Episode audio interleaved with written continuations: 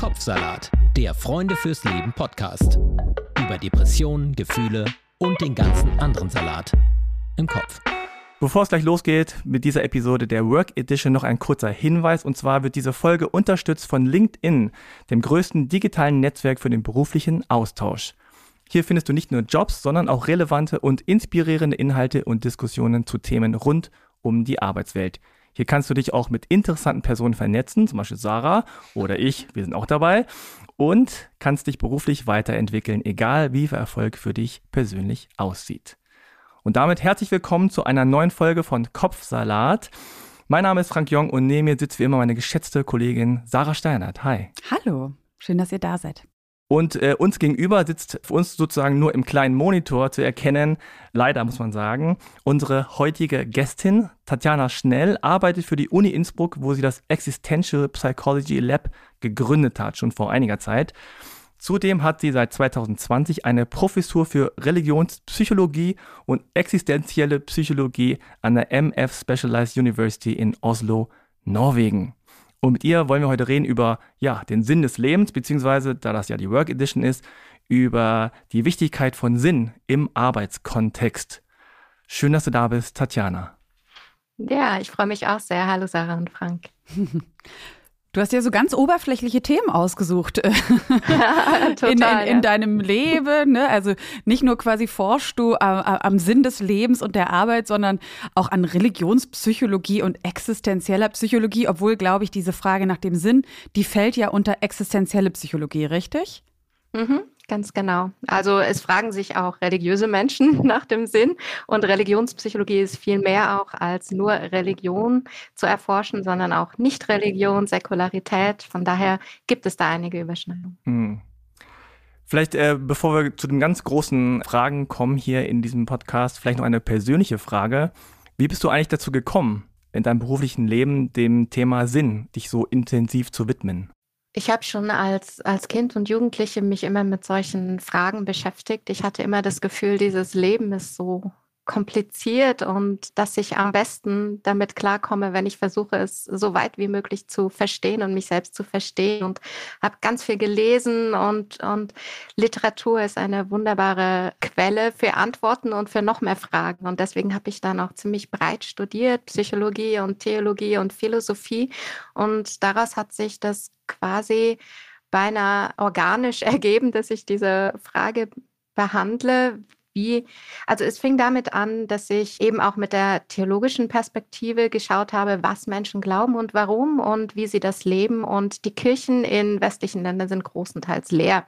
Und dann habe ich gedacht, okay, ähm, das scheint nicht die große Sinnquelle zu sein bei uns, aber die Gesellschaft leidet offenbar auch nicht unter einem riesigen Sinnproblem. Was ist es denn, was stattdessen Sinn gibt? Und das war dann der Anfang dieser Forschung. Und äh, steckst du da noch mittendrin oder hast du das Gefühl, dass du jetzt schon äh, genug gewälzt hast, genug erforscht hast, um so ähm, jetzt zum Beispiel im Vergleich zu dem Zeitpunkt als Jugendliche, ja, so, so, so in gewissen Aspekten keine Fragen mehr hast oder bleibt das so oder blieb das so?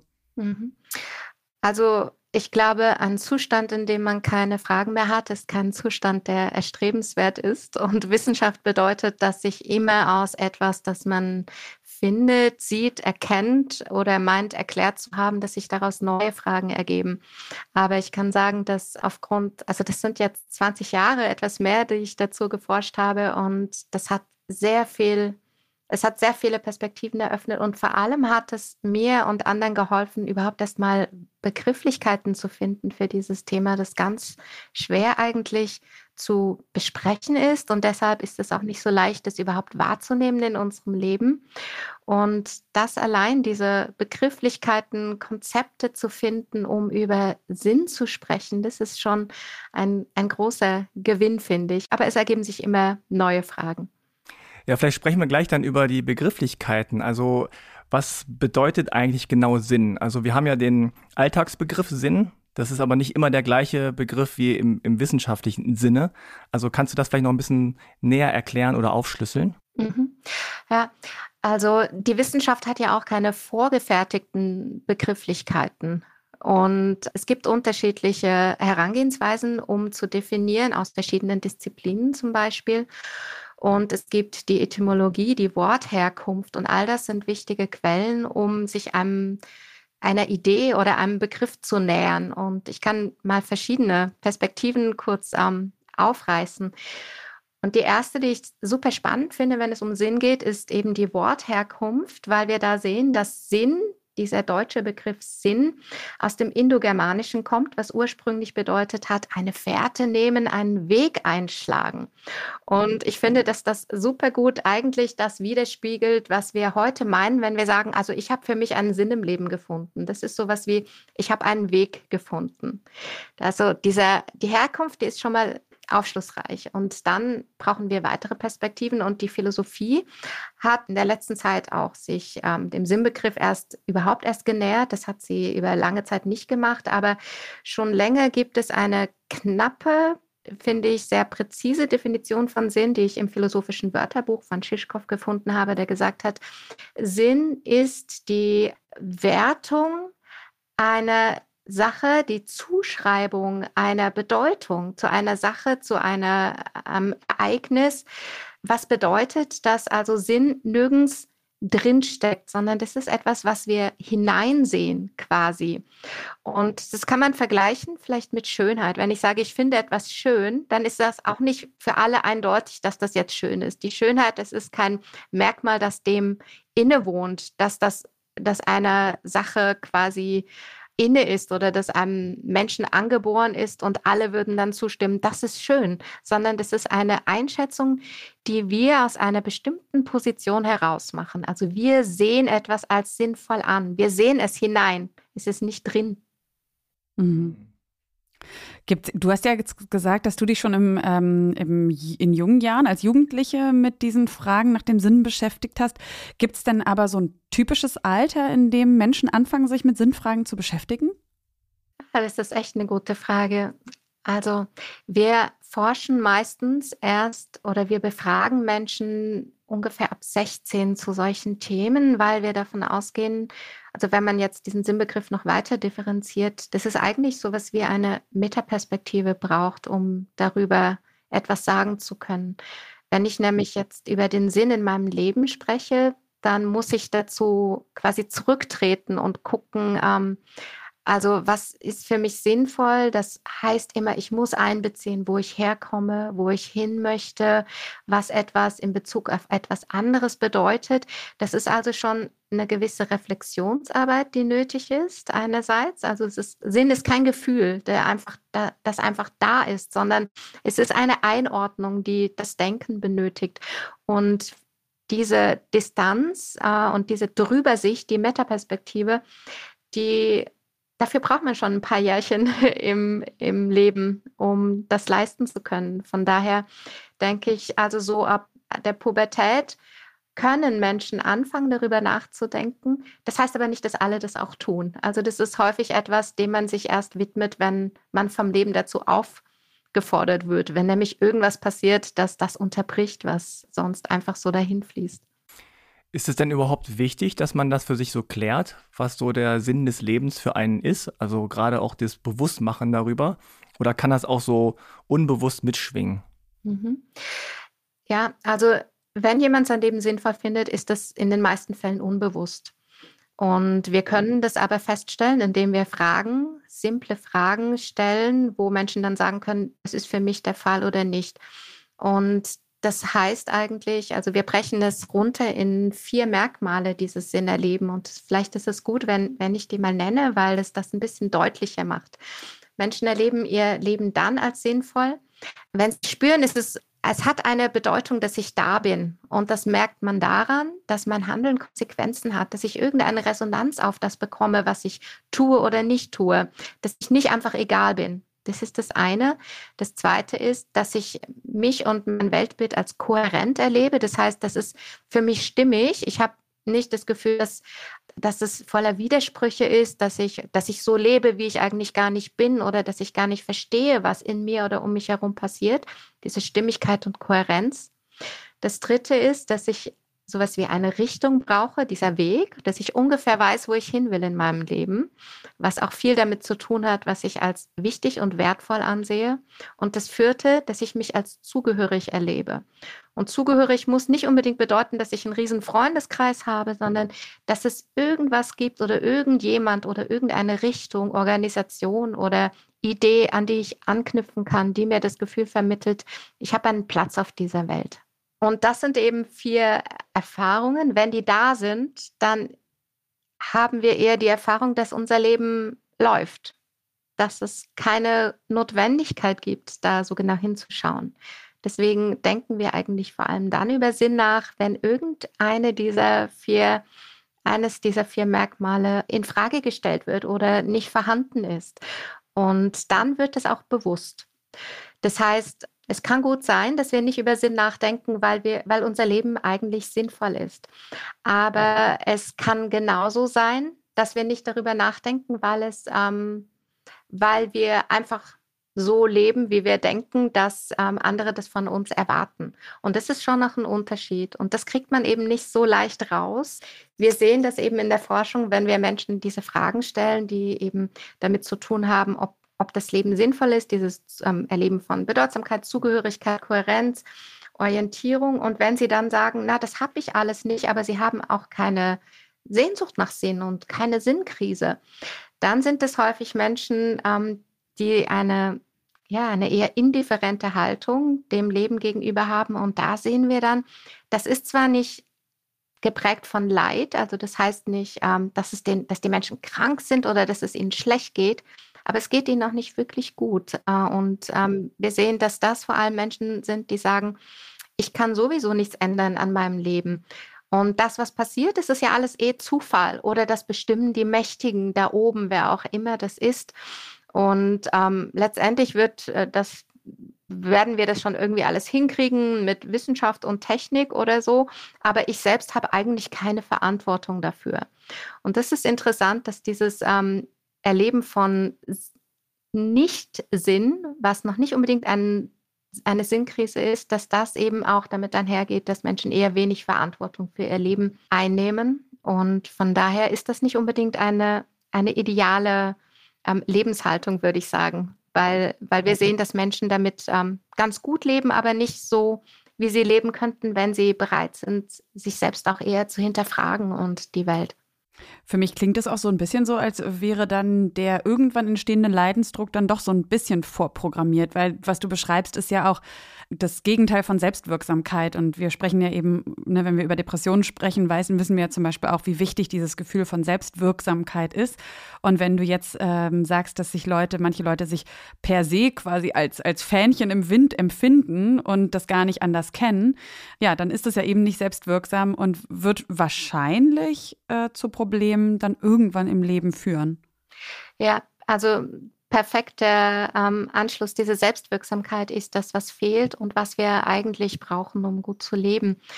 Aber es ist tatsächlich möglich, dass man über lange Zeit auch quasi da, dahin lebt, solange man das tut, was, was andere tun, also in dieser Konformität. Ähm, aber es gibt nicht unbedingt bei allen, aber es gibt schon Situationen, wo das Leben uns irgendwann dann auch herausfordert, genauer hinzuschauen. Und das sind meistens Krisensituationen.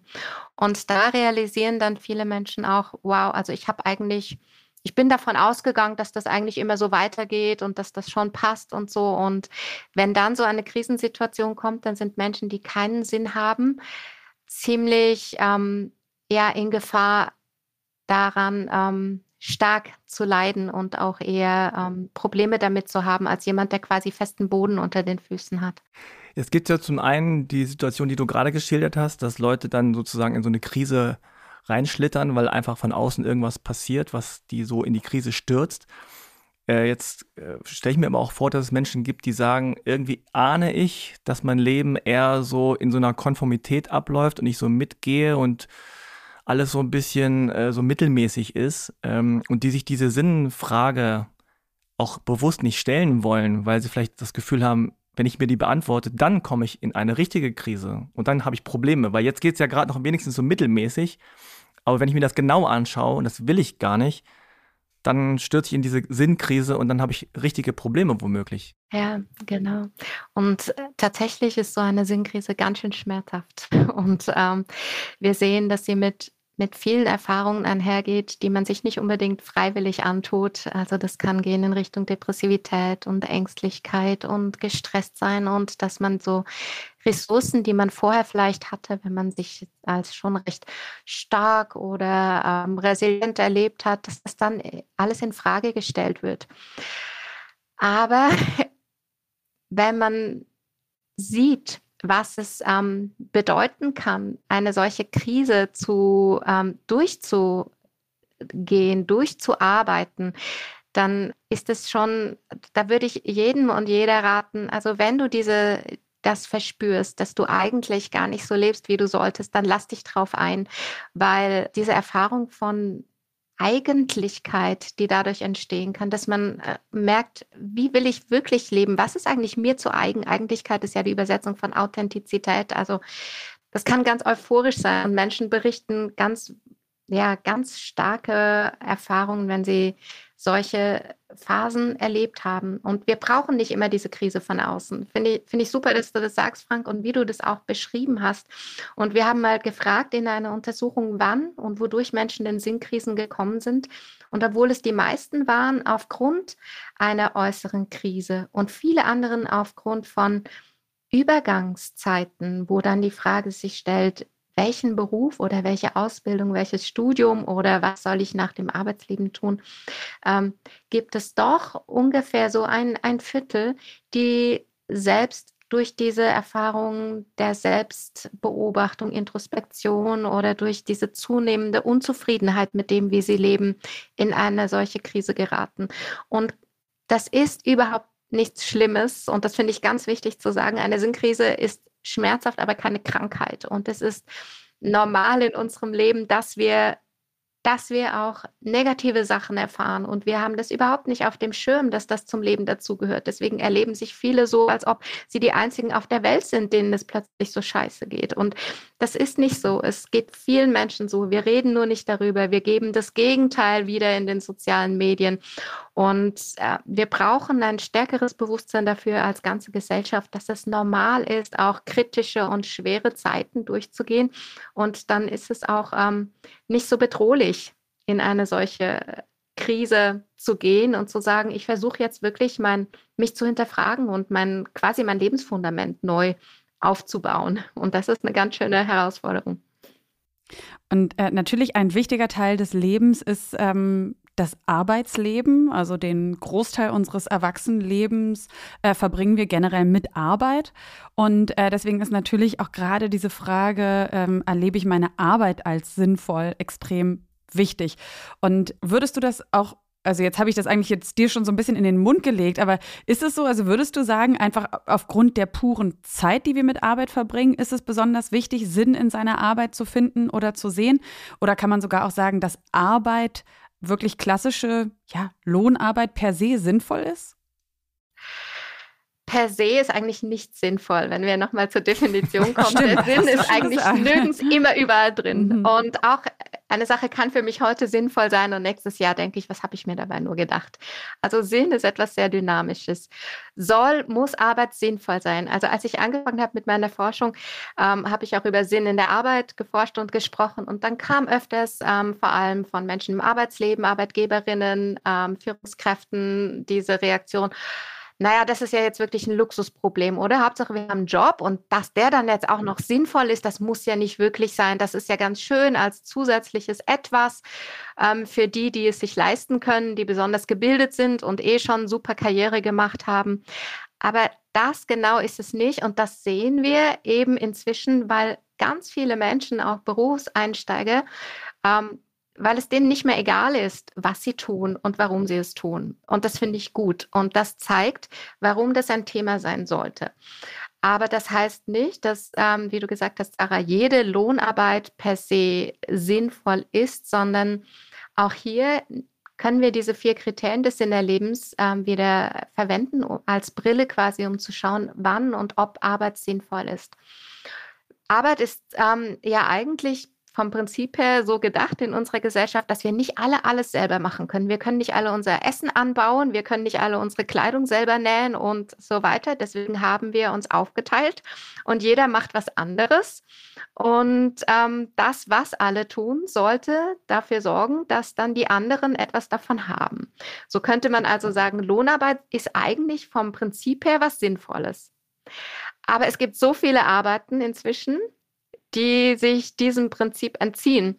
Und einer, der das sehr provokativ ausgedrückt hat, David Graeber, der nennt das Bullshit-Jobs. Das sind Jobs, in denen man super Karriere machen kann und extrem viel Geld verdienen kann, die aber nicht unbedingt einen sinnvollen Beitrag zu unserer Gesellschaft oder zu deinem und meinem Leben leisten. Kannst du da mal ein Beispiel nennen, was das für Jobs sind, was er da beschreibt? Ähm, also David Graeber Podcast, nennt hier Na, ähm, also das ist immer sehr schwierig, sowas zu nennen, weil es Menschen gibt, die sicherlich solche Berufe auch sinnvoll finden. Also David Graeber zum Beispiel nennt verschiedene Zwischenebenen in Unternehmen, die dann ähm, Führungspositionen über bestimmte ähm, Teams oder Ebenen haben, die quasi zwischengeschoben sind und neue Hierarchien aufmachen. Ähm, oder er nennt auch ähm, Berufe wie Immobilienmakler. Ähm, aber das ist ähm, natürlich, wenn man das so behauptet, objektiv, ähm, nicht objektiv. man also das, was, was mir immer in den Sinn kommt, ist die Werbeindustrie, weil wir da sehr deutlich sehen, dass sie sich zum Ziel setzt, ähm, Bedürfnisse zu schaffen, die eigentlich gar nicht da sind, was dazu führt, dass Menschen zum Konsum ähm, motiviert werden ähm, von Dingen, die sie eigentlich gar nicht benötigen. Und da denke ich, können wir schon relativ objektiv sagen heute, dass das etwas ist, was unserem, unserer Gesellschaft und unserem Klima und unserer Umwelt überhaupt nicht zugute kommt, diesen Konsum ständig, ständig anzutreiben. Um, ähm, und da gibt es ein schönes Beispiel, wo ich nicht sagen muss, dass es sinnlos ist, sondern wo es aus innen, von innen herauskommt. Also dieses ähm, Buch von Frédéric Beck-BD, äh, 1990. Ich weiß nicht, ob ihr das kennt. Also ähm, der französische mhm. Autor, der in der Werbeindustrie tatsächlich auch gearbeitet hat und dann in diesem Buch beschreibt, wie er in eine Sinnkrise gerät. Also das ist ein schönes Beispiel für eine Sinnkrise und realisiert, dass sie eigentlich oder dass er mit seiner Arbeit eigentlich die Welt verschmutzt sagt, sagt er, und dass ähm, ihn doch bitte jemand davor retten sollte, diese Arbeit zu tun, mit der er so unglaublich viel Kohle macht und über die, durch die Welt reist. Und, ähm, und das ist auch, was David Graeber beschreibt, dass ähm, die Jobs, die eher wenig Nutzen für die Gesellschaft haben, besonders gut monetär entlohnt werden. Und dass das sein könnte, dass man quasi die Sinnlosigkeit durch Geld aufwägt. Also das ist seine Analyse. Tatsächlich, ich, ich bin eher empirische Forscherin und es gibt einige Studien, die traurigerweise zeigen, dass Menschen, die ihren Beruf sinnvoll finden, weniger verdienen als die, die sagen, das ist jetzt nur ein Job und ähm, womit ich Kohle mache und Karriere. Ja, da wollte ich gerade äh, sowieso noch eine Frage stellen. Und zwar, ähm, gibt es jetzt in, in, meinem Kopf so ein bisschen so ein Durcheinander, weil einerseits ist es ja so, dass jeder für sich selber den Sinn äh, in seiner Tätigkeit sehen kann und darf. Ne? Also es, wie du sagtest, ist ein subjektives Empfinden. Andererseits gibt es auch ein Empfinden der Gesellschaft, ne? welche Jobs jetzt irgendwie wichtig sind und welche nicht. Und das wiederum wird oft äh, getrieben durch die Art und Weise, welche Stellung man hat und wie viel Geld man verdient. Das heißt, also jetzt Beispiel, man kann als Werbemensch sehr viel Geld verdienen und durch die Luft jetten, äh, durch die Welt jetten und Leute sagen so, wow, es ist also ein cooles Leben und du hast es ja geschafft. Und auf der anderen Seite kannst du vielleicht einen sozialen Job machen oder du bist äh, bei, der, bei der städtischen Müllabfuhr oder so und bist dann eher so low class. Und gleichzeitig können natürlich beide für sich oder alle für sich ihren eigenen Sinn in ihrer Tätigkeit sehen. Aber es steht manchmal im Widerspruch zu dem, was die Gesellschaft von einem finde. Also wie kommt man da mit diesem ganzen Wirrwarr klar? Ja, ja, das ist, ähm, ist eine gute Frage und es ist ein Wirrwarr, das ähm, da, dadurch auch zustande kommt, dass wir unterschiedliche Maßstäbe haben, die, die auch propagiert werden. Also die Idee, dass man es geschafft hat, wenn man mit viel Geld durch die Welt jettet, ähm, ist eine Sicht, die ähm, ja, die durch verschiedene Quellen auch unterstützt wird. Ähm, Andererseits, wenn man genau hinschaut, ist es relativ offensichtlich, dass ähm, bei der städtischen Müllarbeit zu arbeiten sinnvoll ist, oder? Also jeder, jeder, der da hinschaut, würde das ähm, sehen.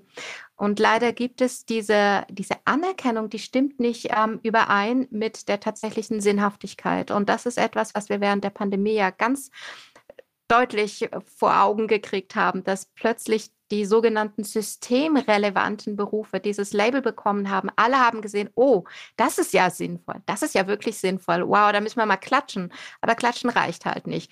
Und das ist das, was ähm, diese, was ich eben gesagt habe, dass diese, ähm, dass sinnvolle Berufe häufig weniger entlohnt werden. Das ist, das hat auch wieder verschiedene Gründe, unter anderem, dass zum Beispiel ähm, vor allem im Pflegebereich, dass viele Frauen da arbeiten und dass Frauenarbeit prinzipiell geringer entlohnt wird.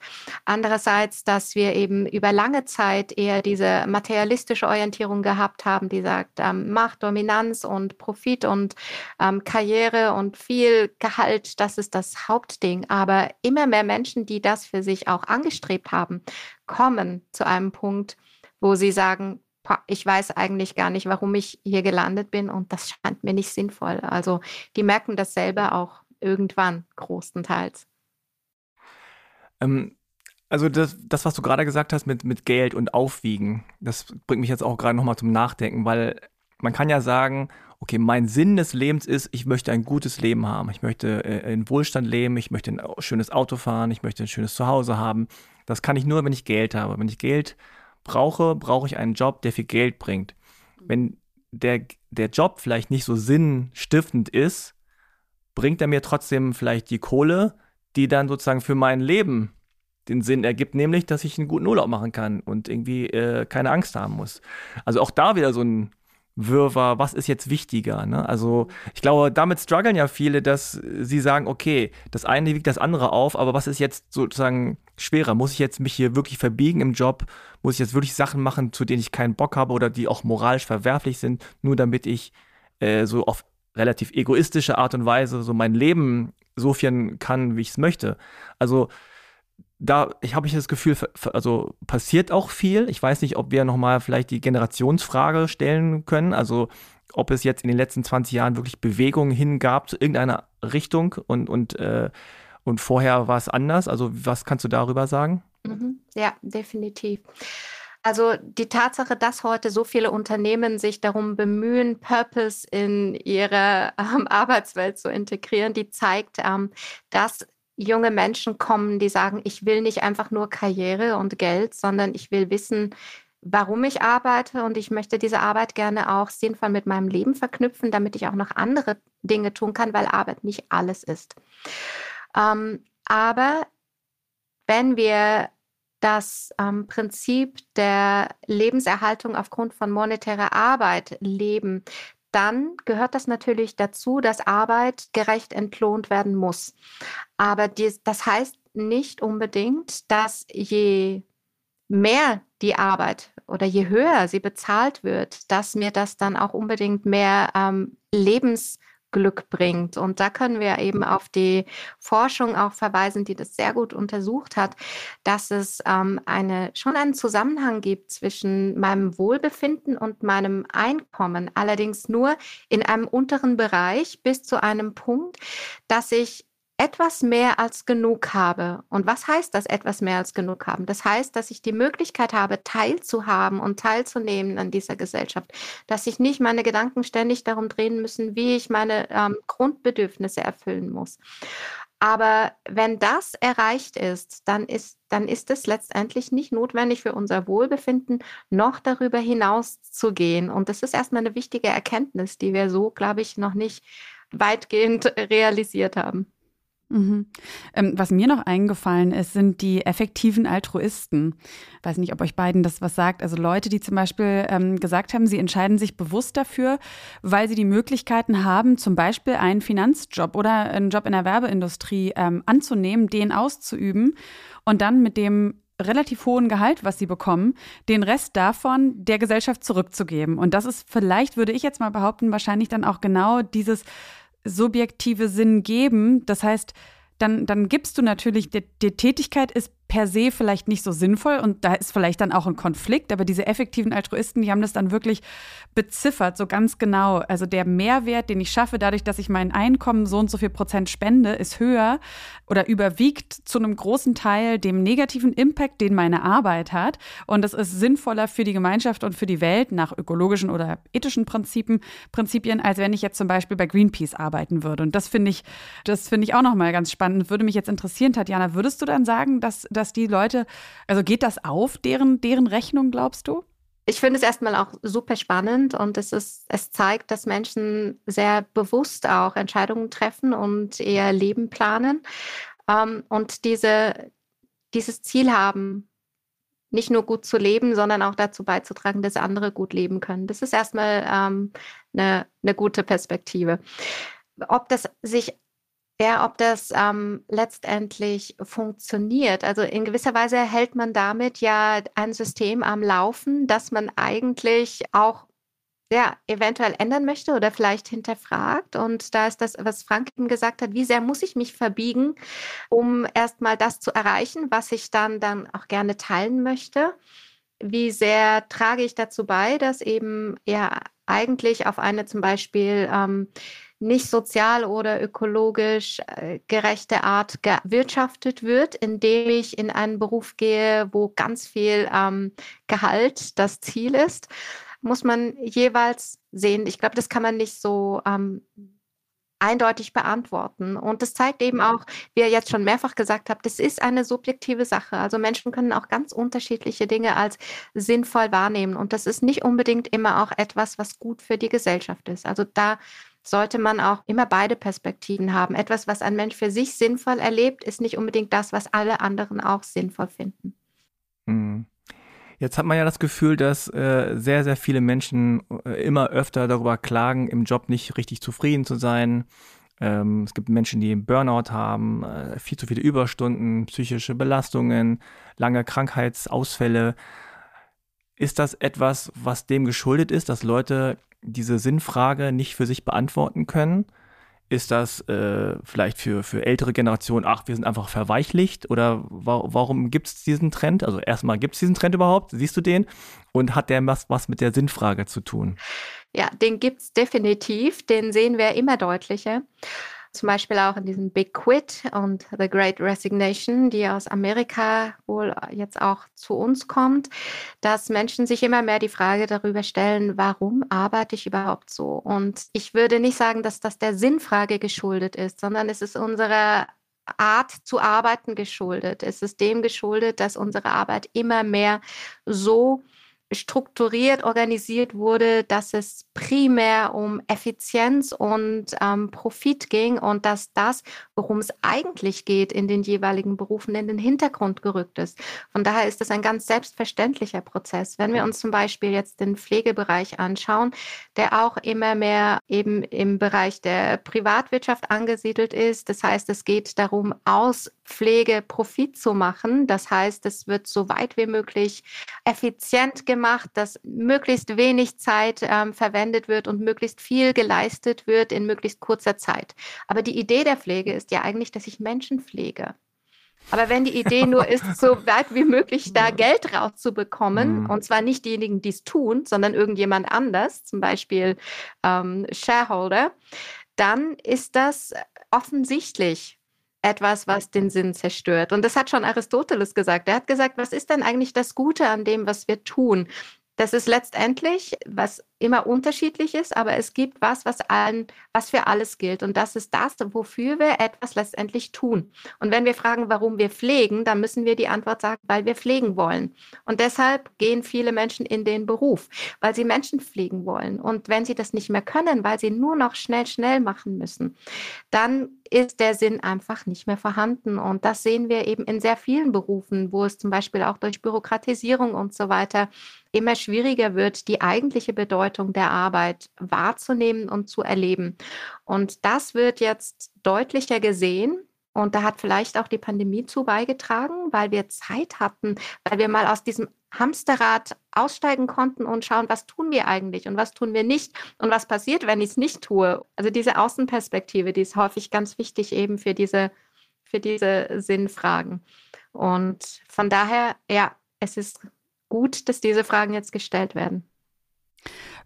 Das klingt für mich aber so ein bisschen so in, in, jetzt, wenn ich zum Beispiel Pflegerin wäre und meinen Beruf zwar an sich als total sinnvoll empfinde, aber eben ja trotzdem psychische Belastungen habe, weil einfach die, weil das System so ist, wie es ist, dann kann ich ja eigentlich als Individuum gar nicht so wirklich was dagegen machen, oder? Also ich meine, wenn ich dann sage so, wow, okay, mir geht's halt schlecht und ich würde gerne, ich sehe schon den Sinn in meiner Arbeit, aber ich kann ja nicht gegen das ganze System angehen. Was mache ich denn dann? Mhm. Ja, das ist auch ein, quasi dieses, diese Dialektik zwischen einerseits ist Sinn subjektiv und ich kann durch meine Einstellung schon etwas verändern, kann etwas als sinnvoll ansehen, aber ich kann nicht etwas sinnvoll machen, was es nicht ist. Das heißt, ähm, es bringt gar nichts, wenn wir Menschen dazu bringen, an ihrer Einstellung zu arbeiten, sondern da muss einfach was an den Bedingungen geändert werden. Und wir sehen, dass das Sinnerleben ganz klar mit Arbeitsbedingungen zusammenhängt. Und wenn wir wieder diese vier Kriterien anschauen, die, die Bedeutsamkeit, das hängt davon ab, wie der Beruf ge gestaltet ist, ob ich erleben kann, dass das, was ich eigentlich tun möchte, dass dass ich das auch tue, dass mein Job tatsächlich positive Konsequenzen für andere hat. Die Zugehörigkeit, werde ich als Mensch wahrgenommen oder bin ich hier nur ein Rädchen im Getriebe? Das sind alles Dinge, die durch die Gestaltung der, des Arbeitsplatzes verändert werden können. Und zwar in allen allen möglichen Bereichen, auf allen Ebenen. Und das ist nichts, was besonders groß und schwierig ist, sondern ich werde sagen, das sind eigentlich Minimalbedingungen, wie Arbeit gestaltet sein sollte. Und wenn ich jetzt in einem solchen Beruf bin und im Burnout dem Burnout nahe bin, dann bringt es nichts, ähm, ja, mich selbst zu pimpen und zu schauen, dass ich vielleicht wieder stärker werde, sondern das ist es wichtig, dass wir das kommunizieren, dass wir es mitteilen, ähm, dass da etwas an den Arbeitsbedingungen geändert wird, was wir aber auch als Gesellschaft machen müssen. Und das ist nichts, was eine Person allein mit sich ausmachen kann. Also wir können nur bis zu einem gewissen Maße uns pushen und mehr geben, als wir können. Und das ist eben auch, wenn ich das noch anschließen kann, das ist auch eben die, diese dunkle Seite des sinnvollen Jobs, dass wir da eher bereit sind, ähm, uns ähm, auszubeuten, weil wir ja sehen, wie wichtig es ist. Es muss ja jemand diese, diese Menschen pflegen oder waschen oder ähm, dafür sorgen, dass etwas getan wird. Und von daher ist es auch so, dass eher Menschen ins Burnout geraten, die vorher gebrannt haben, die den Sinn ihrer Arbeit sehen. Und das ist gefährlich. Da müssen wir von außen was tun. Mhm. Du hast ja gerade die Pandemie angesprochen und ich glaube auch, das hat wirklich so eine äh, Zäsur gegeben, wo man alles so ein bisschen hinterfragt hat, ob es jetzt Homeoffice ist oder bestimmte Berufe generell, die einfach weggefallen sind und keiner hat es gemerkt. Oder andere Berufe, bei denen man gedacht hat, ui, wenn das nicht mehr klappt, dann haben wir ein richtiges Problem. Ähm, jetzt habe ich das Gefühl, es geht wieder aber ein bisschen so in Richtung, ach, naja, machen wir doch so weiter wie vorher, weil wir wissen es nicht anders. Also, ähm, und das, was du vorhin angesprochen hast, war auch sehr interessant, weil einem ja lange, glaube ich, auch immer ein bisschen mitgegeben wurde als Arbeitnehmer, so von wegen, du bist das Problem. Mhm. Du hast die falsche Einstellung, du bist einfach zu schwach, du bist zu weich, du bist nicht äh, resilient genug. So, wenn du hier nicht mitmachen kannst, weil du es nicht schaffst, dann bitte, dann ciao. Also vielleicht noch mal so ein bisschen an, an Unternehmen oder an ArbeitgeberInnen gedacht. Ja, also was, was sollten die denn anders machen oder was können die bedenken oder was müssen die auch bedenken, um wirtschaftlich irgendwie ähm, erfolgreich zu sein? Weil es immer mehr Leute gibt, die sagen so, nö, mach ich nicht. Mhm, mhm. Ja, und dann kommen ja jetzt auch nicht so viele nach und wir haben schon einen großen Fachkräftemangel. Das heißt, ähm, Arbeitgeberinnen müssen sich wirklich darüber Gedanken machen, wie sie mit diesen neuen Bedürfnissen umgehen. Und der erste Schritt hier ist sicherlich, dass sie erstmal bei sich selbst anfangen, anfangen und sich fragen, finde ich das eigentlich sinnvoll, was wir hier machen? Warum existieren wir überhaupt als Unternehmen, als Organisation und was treibt uns? Was sind unsere Ziele? Sind das überhaupt sinnvolle Ziele? Und es meint ja heute wirklich jeder, sich Purpose Arm im Leitbild aufschreiben zu müssen, aber wenn das nicht authentisch umgesetzt wird, dann merken das die Arbeitnehmerinnen ganz ähm, unmittelbar. Die haben da feine Antennen für. Und da sehen wir auch aus der Forschung, dass das dann noch zu viel schlimmeren Konsequenzen führt, als wenn ein Unternehmen sagt, wir, wir sind gerade am, wir, wir sind auf dem Weg, wir versuchen herauszufinden, ob wir das irgendwie jetzt sinnvoller gestalten können, sozialverträglicher, ökologischer. Wir sind aber noch nicht da und, und das transparent kommunizieren, auch Probleme und Konflikte als jemand, der sagt, wir haben einen sinnvollen ähm, Beitrag zur Gesellschaft und dann erleben das Arbeitnehmerinnen ganz anders, weil das dazu führt, dass sie sich innerlich zurückziehen und zynisch werden. Und eine zynische Haltung bedeutet also, für die gebe ich nicht mein Bestes. Ähm, ich tue vielleicht, was getan werden muss, weil ich gerade diesen Job brauche. Aber das tut weder den Arbeitnehmerinnen gut, weil das jegliche Motivation zu arbeiten und auch den Spaß an der Arbeit wegnimmt, noch den Arbeitgeberinnen, die dadurch ganz viel ähm, Arbeitskraft verlieren und ähm, Engagement und Bindung ihrer Mitarbeiterinnen. Jetzt gibt es ja äh, immer Stimmen, die dann sagen, so, also, oder anders gesagt, es gibt ja immer so diese, diese äh, Gespräche unter FreundInnen, die man dann so hat und dann äh, tauscht man sich aus über die Arbeit und dann gibt es so Leute, die dann immer, immer wieder seit Jahren sagen, das gefällt mir nicht und das ist, mhm. und es macht keinen Sinn, was ich hier mache und äh, wenn ich nicht da bin, das äh, merkt eh keiner, also so, sagen wir mal so Beamten, typische Beamtenjobs, ohne jetzt die Beamten, äh, also sondern so dieses, diese Mentalität, meine ich. Also dieses so Stempeln und weitergeben, ich habe keine Verantwortung, ich habe keine Entwicklungsmöglichkeiten und so weiter. Und es ist natürlich von außen immer zu sagen, ja, dann kündige doch oder dann mach doch was anderes.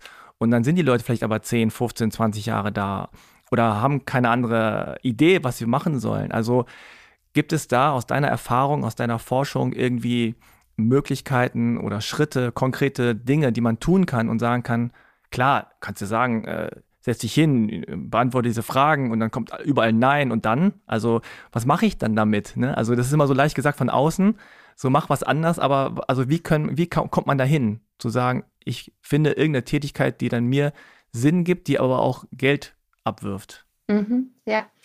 Ähm, und das ist auch nicht immer der einzige Schritt, den Job zu wechseln, weil wir auch in der Forschung sehen, dass es sehr oft passiert, dass Leute dann in einem anderen Job äh, sich wiederfinden, wo sie wieder andere, aber auch Probleme haben. Von daher, also erstmal, jeder Job bringt Probleme mit sich und es ist wichtig herauszufinden, welche sind das und sind das welche, die für mich existenziell relevant sind. Weil wenn wir diese vier Kriterien nochmal anschauen, es ist nicht so wichtig, dass die alle in hohem Ausmaß erfüllt sind. Darum geht es gar nicht, sondern schlimm ist, wenn einer davon nicht da ist, wenn er ins Negative geht. Wenn ich zum Beispiel merke, ich werde hier überhaupt nicht als Mensch wahrgenommen oder wenn ich merke, ich tue was und da hat niemand was von. Und wenn das aber der Fall ist, dann ist es gut, das zu realisieren und tätig zu werden. Aber dieser erste Schritt, dem sollte vielleicht noch vorausgehen, dass wir ja, wie, wie du eben gesagt hast, häufig sind wir irgendwie so unzufrieden oder so und ähm, sind immer am Nörgeln. Das ist etwas, was wir leider auch evolutionär so mitbekommen haben, dass wir das Negative eher sehen und wahrnehmen. Weil es für uns viel gefährlicher ist, etwas Negatives zu übersehen, als was Positives zu übersehen. Weil wenn ich heute nicht unbedingt sehe, wie, wie schön diese Tulpe blüht, dann hat das nicht so schlimme Auswirkungen für mein Leben. Wenn ich aber das äh, Auto übersehe, das da auf mich zurast, ähm, dass ich besser nicht über die Straße gehe, dann ist es gefährlich. Von daher tendieren wir dazu, das Negative viel schneller und deutlicher intensiver wahrzunehmen. Und das kann dazu führen, dass wir zum Beispiel das Positive, was wir im Job haben, gar nicht ähm, mehr sehen, weil irgendwas zu sehr nervt. Das heißt, der erste Schritt wäre wirklich mal ähm, sich die Zeit zu nehmen, zu klären, was schätze ich an meinem Job und was stört mich. Und wenn dann tatsächlich das Negative überwiegt, wenn da Sachen dabei sind, wo ich sage, damit kann ich eigentlich nicht leben, dann ist, heißt das, der nächste Schritt wäre, nicht gleich alles hinzuschmeißen, sondern zu schauen, gibt es die Möglichkeit, mit meiner Vorgesetzten, meinem Vorgesetzten vielleicht zu schauen, dass ich da was ändere? Es gibt die Möglichkeit, zum Beispiel down zu shiften, das heißt entweder eine weniger verantwortungsvolle Position einzunehmen oder ähm, die Arbeitszeit zu verringern oder ähm, an einem anderen Ort eingesetzt zu werden. Also ist das möglich? Da gibt es auch ähm, in vielen Bereichen Flexibilitäten. Eine andere Möglichkeit wäre, gegen ähm, ungerechte Arbeitsbedingungen vorzugehen, mit dem Betriebsrat zu reden, sich in einer Gewerkschaft zu organisieren. All das ähm, sind Dinge, die nicht nur mir helfen oder vielleicht mir nicht unbedingt, aber die dafür dazu beitragen können, dass es für andere auch nach mir besser wird.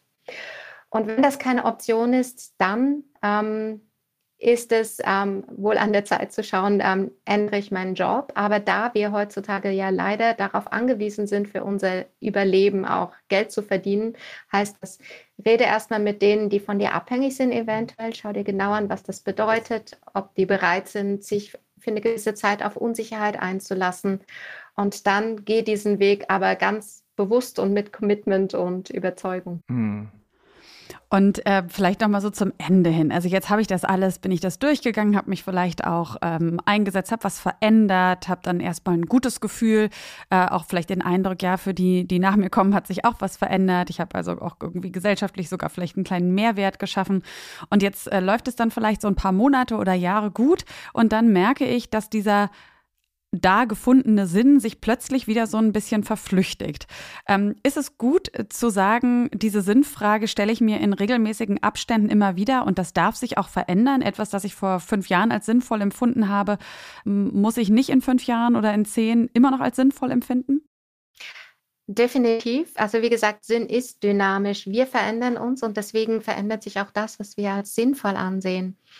Und es ist, ähm, diese Sinnperspektive ist theoretisch immer gut ähm, zu haben, weil sie bedeutet, dass wir nicht einfach hinnehmen, was ist, sondern dass wir es hinterfragen.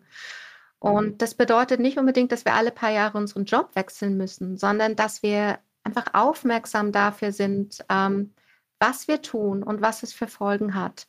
Und das ist eine gute Perspektive.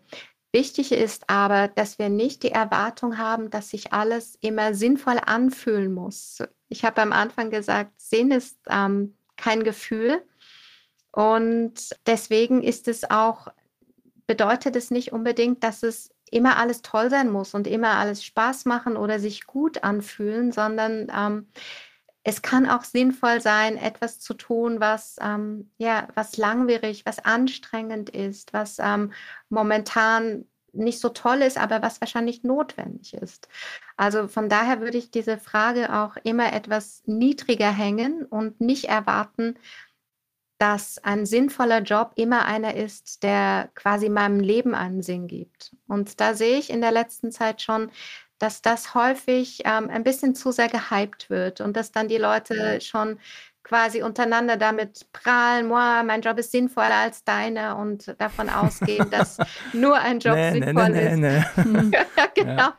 Oder dass ein Job nur dann sinnvoll ist, wenn man irgendwie die Welt rettet oder irgendjemand anderen rettet oder, oder so. Ähm, also die Arbeit ist nur ein Teil unseres Lebens und ähm, die meisten Menschen gewinnen Sinn durch ganz andere Sachen. Und das sollten wir uns auch klar machen. Wir sind viel zu fixiert auf uns als Arbeit, Arbeitende äh, über unsere Berufe, aber mhm. Sinn kommt ähm, zustande durch gute Beziehungen, dadurch, dass ich ähm, kreativ, künstlerisch tätig bin oder politisch, ehrenamtlich tätig, dass ich ähm, mich selbst weiterentwickle, ähm, auch unabhängig vom Beruf. Also diese Fixierung auf den Beruf, dass da immer alles perfekt sein muss, die ist gefährlich. Aber es sollte eben auch nicht sinnlos werden. Also diese, die, dieser Blick sollte schon immer da sein, zu schauen, ähm, geht das vielleicht in eine Richtung, wo die vielleicht eher ungut ist, als nicht nur nicht so toll. Ja, ich glaube, das ist nochmal ganz wichtig zu sagen, dass die Arbeit nur ein Teil ist und dass man natürlich auch bestimmte Dinge, ich sage auch mal so, ausgleichen kann. Also man macht dann vielleicht ein Ehrenamt. Ja, man sagt dann vielleicht, ich mache nur 20 Stunden meinen Job, der jetzt nicht so super, super, super sinnvoll ist, äh, aber äh, der okay ist und mir Geld einbringt und dann mache ich nebenbei noch andere Tätigkeiten, die äh, mir mehr Sinn geben und das gleicht sich dann aus. Oder mir ist vorhin noch eingefallen, äh, das Thema bedingungsloses Grundeinkommen. Mhm. Also ich glaube auch, dass es ganz schwierig ist, gerade bei der Arbeit, weil da die Tätigkeit, die so viel Raum einnimmt und Zeit einnimmt, immer so dem Geld gegenübersteht. Ne, also ich, vielleicht kannst du da noch mal kurz äh, zum Stand der Forschung was sagen. Also wie verändert sich das äh, Sinn erleben auch, wenn man das Gefühl hat, so, ah, ich kann jetzt einfach eine Tätigkeit wählen, unabhängig, in Anführungszeichen, unabhängig von, von dem Geld. Ja, also da sehen wir, dass ähm, Menschen ihre freiwillige ehrenamtliche Tätigkeit als deutlich sinnvoller einschätzen als die Arbeit, für die sie bezahlt werden. Und das ist schon mal ein ähm, recht eindrucksvolles Ergebnis, denke ich, weil es mehreres zeigt. Einerseits, ähm, ich tue es freiwillig äh, und ich in dem Moment, in dem ich dafür bezahlt werde, kann es sein, dass ich es auch gerne tue, aber die Tatsache, dass ich dafür entlohnt werde, bringt da ein ganz, eine ganz andere Dynamik mit rein. Also eine, ähm, ja, eine Bezahlung heißt schon, ähm, dass da noch andere Motivationen drin mit, mitschwingen. Und wir, wir wissen zum Beispiel, halt einfach, ne? und auch Erwartungen, genau. Also es gibt Studien, die zeigen, wenn Menschen etwas ähm, tun, einfach freiwillig, ohne Bezahlung, dass sie sehr gerne tun, motiviert sind und wenn sie dafür dann belohnt werden, dann sinkt die Motivation. Hm. Ja. Wow. Ja. Und das sagt uns eigentlich schon viel, oder? Von daher, ähm, ja, es gibt Unterschiede und ich bin mir relativ sicher, dass wenn wir so etwas wie ein bedingungsloses Grundeinkommen hätten, dass dann Menschen ihr Leben sinnvoller gestalten könnten. Es gibt ja noch nicht so viele Auswertungen der Versuche des Grundeinkommens. Es gab ja einige in verschiedenen Ländern. Aber was wir da gesehen haben, ist, dass nicht unbedingt sofort das, ähm, die Lohnarbeit ähm, in die Höhe schießt und die Leute plötzlich ähm, mehr oder effizienter sind, aber mehr Menschen ähm, bilden sich weiter. Das ist ein erstes Ergebnis, was da in der Forschung gezeigt wurde und was ich auch spannend finde, weil wir ja sehen, dass Bildung so relevant dafür ist, für, für, auch für uns als Gesellschaft, nicht nur für einzelne Personen. Und ich glaube nicht, dass ähm, ein Grundeinkommen dazu führen würde, dass alle auf der faulen Haut liegen würden, weil wir zum Beispiel auch wissen ähm, von dieser Lotto-Frage, was würden Sie tun, wenn Sie im Lotto gewinnen würden, dass die meisten Menschen sagen, ich würde einfach weiterarbeiten wie bisher. Menschen haben das Bedürfnis, irgendwas zu tun, wo andere etwas von haben, gebraucht zu werden. Und wenn ich jetzt ähm, zehn Jahre auf der faulen Haut liege, das tut niemandem gut. Vielleicht ein halbes Jahr, mal cool, um das auszuprobieren, aber letztendlich ist es auch so, dass bei Lottogewinnen das Erleben ähm, ein paar Monate nach dem Lottogewinn wieder genauso ist wie vorher. Die sind nicht glücklicher als vorher. Wow. Ja, ja. Okay. Ja, vielleicht ja. so als praktisches Ende nochmal, ne? Wer, also wer jetzt auch Lust bekommen hat, da nochmal ein bisschen genauer für sich reinzutauchen und wer vielleicht, ja, zum ersten Mal aus seinem, ah, ich schwimme so durchs Leben und habe mich noch nicht so viel gefragt, aber irgendwas stimmt da nicht, Moment vielleicht rauskommen möchte, dem sei ganz herzlich deine Website empfohlen, äh, www.sinnforschung.org. Da gibt's nämlich wirklich genau die Fragen, äh, die wichtig sind. Da gibt's auch die Faktoren, über die wir jetzt gesprochen haben, ähm, ne, die darüber auch entscheiden, ob ich etwas als sinnvoll empfinde, was ich tue, wie ich lebe, Bedeutsamkeit, Kohärenz, Orientierung und Zugehörigkeit. Und ähm, ja, das ist dann vielleicht vielleicht ein guter Moment, damit anzufangen und dann beginnt es vielleicht im Arbeitskontext und wird dann ausgeweitet auf den Rest des Lebens. Und vielleicht, habe ich vorhin auch gedacht, guckt ja auch die Politik mal wieder stärker auf solche Aspekte, ne? dass es irgendwie sinnvoll ist, ähm, auch im politischen ja, den Sinn in den einzelnen Aktionen zu finden, aber auch diese Sinnfrage für die Gestaltung von Gesellschaft immer mal wieder sich in den Kopf zu rufen. Definitiv. Ja, danke Tatjana dann äh, für den interessanten Input. Vielleicht hast du noch äh, irgendwelche Tipps, Hinweise. Du hast ja auch ein Buch geschrieben. Stimmt. Psychologie des Lebenssinns. genau, das ist zwar. Gibt es noch irgendwelche Hinweise, Tipps? Ja, also das ist zwar ein, das ist zwar ein Fachbuch, aber ich habe mich bemüht, es ähm, sehr allgemeinverständlich zu schreiben, ähm, was, ähm, wie ich gehört habe, einigermaßen gelungen ist. Und am Ende jedes Kapitels gibt es ein paar Übungen, die einem dabei helfen, sich selbst zu erkennen. Also es hat auch einen, den Anspruch dabei zu helfen, wenn man jetzt ja, sagt, ich will mal ein bisschen näher bei mir hinschauen, dass Anleitung geben kann, wie man das machen kann, weil es eben wirklich nicht so leicht ist, die richtigen Fragen und Wörter zu finden, um über Sinn zu sprechen. Und vielleicht zum Abschluss würde ich noch mal sagen, gerade wenn es um Sinn im Beruf geht, also Sinn, Arbeit sollte sinnvoll sein, aber wir müssen nicht erwarten, dass Arbeit unserem Leben Sinn gibt. Und das, das zu trennen voneinander, sinnvolle Arbeit und Arbeit als Lebenssinn, das ist ganz wichtig, dass es das nicht so sehr belastet, auch die Erwartung, dass unser Job jetzt das sein sollte, was unser Leben perfekt macht. Das können nur sehr, sehr wenige Jobs, die so viel Freiraum geben. Das sind aber auch solche, die ganz, ganz herausfordernd sind und ganz anstrengend meistens. Von daher, wie ihr beide auch eben gesagt habt, es gibt so viele andere Möglichkeiten auch. Also nicht ähm, zu verkrampft alles darauf legen, den Job zur Hauptquelle des Lebenssinns zu machen. Ja, sehr schön. Vielen, vielen Dank, Tatjana. Äh, das war wirklich total spannend. Also da hoffen wir wirklich, dass auch ihr zu Hause viel mitnehmen konntet. Und vielleicht hören wir uns ein nächstes Mal wieder, habe ich auch gedacht, wenn vielleicht die Arbeitswelt schon eine ganz andere sein sollte. Vielleicht, ähm, ja, ob das nun ein bedingungsloses Grundeinkommen ist oder wie auch immer, wenn wir beide denn hier noch sitzen. Und ähm, ja, also deswegen vielen Dank bis jetzt und vielleicht bis zu einem anderen Mal, Tatjana. Und auch vielen, vielen Dank an LinkedIn für diese Kooperation. Danke auch an Jonas Zellner für das Editing und natürlich auch an Mitvergnügen für die Studiozeit. Und dann hoffen wir, dass wir euch alle beim nächsten Mal wiederhören. Bis dahin, macht's gut. Tschüss. Tschüss. Ciao. Wenn ihr euch nicht sicher seid, ob ihr selbst unter einer Depression leidet oder Freunde, Verwandte und Bekannte, dann geht zum Hausarzt. Infos zu weiteren Anlaufstellen und Krisenberatungen findet ihr auf der Homepage von Freunde fürs Leben auf frnd.de. Dort könnt ihr den Verein und damit auch diesen Podcast mit Spenden unterstützen.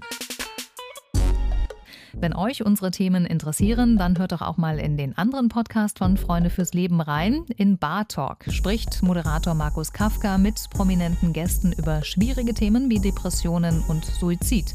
Aber auch über Lebensfreude, Inspiration und die Reise zu sich selbst. Bar Talk gibt's überall, wo es Podcasts gibt und auf der Homepage von Freunde fürs Leben unter frnd.de/slash podcast. Was glaubt ihr denn, was ihr seid? Verdammt nochmal. Verrückt oder sowas? Ihr seid es nicht. Kopfsalat. Der Freunde fürs Leben Podcast.